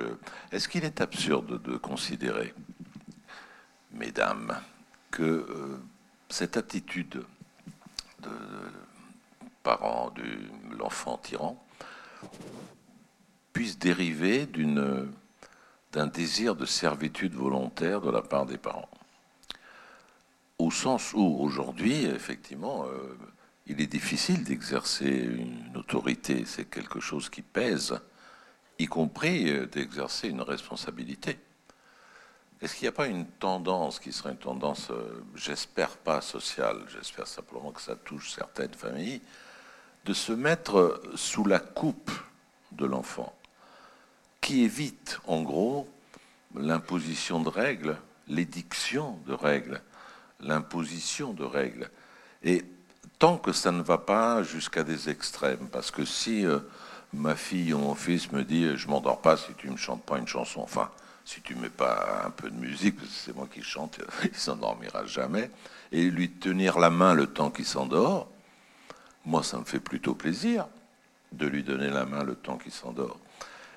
mais je sais bien que pendant ce temps-là, je ne fais rien parce que je, reste une heure et demie à lui donner la main, à lui chanter une lanine, nanana, et je ne fais rien. Donc il y a quelque chose, je, l'utilise au sens de la boétie, euh, l'idée de servitude volontaire, parce que renoncer à sa liberté est une quiétude d'une certaine manière, et se mettre sous la coupe du désir, même insensé de l'enfant, quelque part ressemble à une aisance ou c'est complètement faux. Bah, La psychanalyse, en tout cas, elle fait l'hypothèse que c'est une hypothèse au titre de l'inconscient. Elle va dans le sens que tu dis, qu'il y a quand même une jouissance, on pourrait dire, du parent, mais pas au sens du tout du plaisir. Au sens où euh, Lacan dit la jouissance, ça va de la chatouille à la brûlure. Là, on est du côté de l'extrême brûlure. C'est-à-dire, euh, c'est, on est au bord de de disparaître subjectivement quand on est dans les positions que vous indiquez par rapport à l'enfant tyran. Mais bien sûr, c'est une jouissance inconsciente d'être l'objet de son enfant, alors qu'on devrait être, euh, voilà, typiquement souverain. En tout cas, tu disais dauphin, l'enfant est dauphin, et nous, on est le roi, on est le souverain. Euh, c'est dans, en tout cas dans l'idée euh, de l'éducation ancienne. Mais, mais oui, simplement le problème, c'est que cette hypothèse de jouissance, elle est inconsciente. C'est-à-dire que le, le, parent que vous recevez, là, il n'arrive pas à la mobiliser. Le moins qu'on puisse dire, c'est qu'il souffre le martyr, mais c'est une passion. Hein. enfin, je veux dire, euh, c'est une jouissance au sens d'une passion, où il, y a de la, il y a de la passion dans la souffrance, mais elle est complètement inconsciente. Donc, en fait, euh, elle est théorique, parce que c'est rare de pouvoir euh, l'énoncer, de pouvoir dire, oui, je me rends compte de la jouissance dans laquelle je me trouve. Laurence, tu dirais pareil? Oui, enfin, je ne sais pas si, enfin, par rapport à ça place plusieurs paysages en fait. Euh, est-ce que l'enfant qui demande une chanson, il souffre d'une pathologie sévère, sérieuse? Auquel cas, je ne sais pas si c'est où est la jouissance du parent? Est-ce que c'est peut-être dans le déni de la pathologie dont souffre son enfant, de pas aller consulter, de pas voilà. Euh, est-ce que cette servitude volontaire, on peut la traduire aujourd'hui, par exemple, dans la fatigue d'être soi d'Alain Ehrenberg? C'est-à-dire, est-ce que cette servitude volontaire sert à une économie de la décision? Euh, voilà, dans, l'idée de, ne plus prendre de décision parce que euh, on est épuisé par quelque chose. Voilà, je, laisse la parole. Moi, j'accepte assez cette hypothèse d'Alain et me semble extrêmement alors là, je, je, d'accord. je veux dire, au niveau intellectuel, ça, ça fonctionne. Oui, je suis d'accord. Nathalie, pas le même discours ah, C'est compliqué parce qu'en connaissant les familles, en les accompagnant, il y a autant de parcours que, que de familles. Je, moi, je ne verrais pas les choses comme ça. Moi, je vois plutôt des parents qui, euh, euh, oui, qui sont confrontés à quelque chose de, où ils n'ont pas les, on n'est on n'est pas, euh, on n'est pas préparé. Euh, déjà, on n'est pas préparé à être parent, mais on n'est pas préparé à être parent d'un enfant particulier. Et donc, euh, pour ça qu'on fait de, la guidance sur d'autres thématiques pour accompagner les familles et tout ça. Mais euh, il y, a, plein de niveaux. Il y a effectivement le deuil de l'enfant euh, qu'on n'a pas, euh, du parent qu'on ne peut pas être. Donc il y a plein de choses compliquées à, gérer en même temps. Donc je je je, sais pas trop comment le formuler. C'est je ne saurais pas sur les, les autres postulats théoriques. Bon, d'accord. Ben, tant pis. Maintenant, une dernière, je voudrais pas une dernière question, mais pour relancer un peu le débat, si l'enfant ne, ne, peut être, euh, d'après vous, ni roi euh, et ne devrait être pas davantage tyran, il devrait être exactement quoi? Et je voudrais que tu repartes de la notion de dauphin, peut-être. Alors, euh, d'accord. Euh, le, mot dauphin, je l'aime beaucoup déjà, euh, parce que euh, à son origine, c'était pour montrer l'alliance entre le Dauphiné et la Provence. Et donc, on imaginait que les chevaliers allaient être des dauphins, donc allaient être des créatures imaginaires. Donc, c'est un peu des mélusines, mais version euh, masculin. Enfin, bon, voilà, c'était des chevaliers dauphins. Donc, j'aime beaucoup cette image parce qu'elle elle recueille euh, l'imaginaire de l'enfant. Et puis, il y a une deuxième chose que j'ai, euh, qui me plaît aussi par rapport au statut du dauphin, c'est l'expression latine ad usum delphini. Donc c'était des ouvrages euh, qui étaient expurgés de leur contenu euh, érotique, euh, oui, pour, pour justement c'était l'usage du dauphin, pour que le dauphin puisse le lire. Et ce qui m'intéresse beaucoup dans, l'existence de cette, expression, c'est que ça prouve à quel point l'enfance, c'est un temps de latence, c'est un temps qui doit être euh, protégé euh, entre euh, la société et la famille. Il ne doit pas non plus être couvé, enfermé et niais, mais il doit être entre ces deux moments. Et donc c'est pour ça que, et là on peut peut-être revenir aussi à une question qui est très importante, c'est celle de, des écrans, des images, de l'exposition à la violence des images, qui donc ne devait pas, qui n'est pas du tout adaptée euh, aux dauphins, je pense, en tout cas à partir d'un certain âge, et se poser la question justement aussi sur le tempérament des enfants sur la question parfois de leur colère ou de leur manière de répondre, euh, parfois euh, un, peu vive, hein, comme euh, on, peut on, l'a bien développé, si c'est pas lié aussi à quelque chose de la violence qu'ils qui reçoivent. Donc voilà, je sais que ça fait un petit chemin par rapport à l'expression du dauphin, mais voilà, de ces ouvrages destinés quoi le dauphin, Excuse-moi, je crois, je n'ai pas compris. Le roi. Ah oui, d'accord. Oui. Le, dauphin, le fils du roi. Oui. Bah, c'est pour ça que tu m'as posé la question. Oui, oui, bien, oui donc tu savais quand même. Mais le dauphin, ça peut être aussi le frère. Oui, c'est celui qui était appelé araignée. qui est appelé araignée. Donc Bien sûr, pas, mais comme pour tu... ça que je voudrais que tu... Non, non, mais ma définition aurait dû être pas que tu me dises c'est les dauphins qui vont du dieu. Non, c'est le mot qui a été imaginé pour celui qui allait régner. Non, non, mais je... on est au clair. Très bien. Euh, Isabelle, il faut répondre aussi là du coup. Non, moi je me disais que, enfin, dans cette idée de dauphin, c'est le, roi à venir d'une certaine manière. C'est-à-dire c'est le parent à venir. C'est aussi ça. Enfin, je veux dire, euh, dans la transmission que représente la parentalité, il y a l'idée que nos enfants seront aussi des parents à venir, que ce sera possible pour eux de devenir des parents. Donc c'est ça que je trouve intéressant dans cette notion, c'est qu'il y a quelque chose qui reste ouvert. Enseigner la règle ou la loi à l'enfant, symbolique, c'est pas seulement le frustrer ou le rendre adaptable. C'est rendre cette règle transmissible. C'est faire que ça va continuer au-delà de nous, au-delà de lui. Enfin, et qu'il y a quelque chose de cette position de parentalité, voilà, euh, qui chaque fois s'invente, qui est très éprouvante au fond pour un sujet euh, qui produit des effets qui peuvent être euh, assez massifs, mais qui est aussi une position extraordinairement riche et intéressante et de devenir subjectif qu'on transmet à l'enfant qui deviennent donc ni tyrans ni rois, mais qui deviennent, moi je dirais, disponibles à nouer des liens décents et producteurs pour, avec les autres. Enfin, je veux dire, ce serait ça plutôt. Bon, on va s'arrêter là, c'est pas mal comme phrase ça. Merci beaucoup.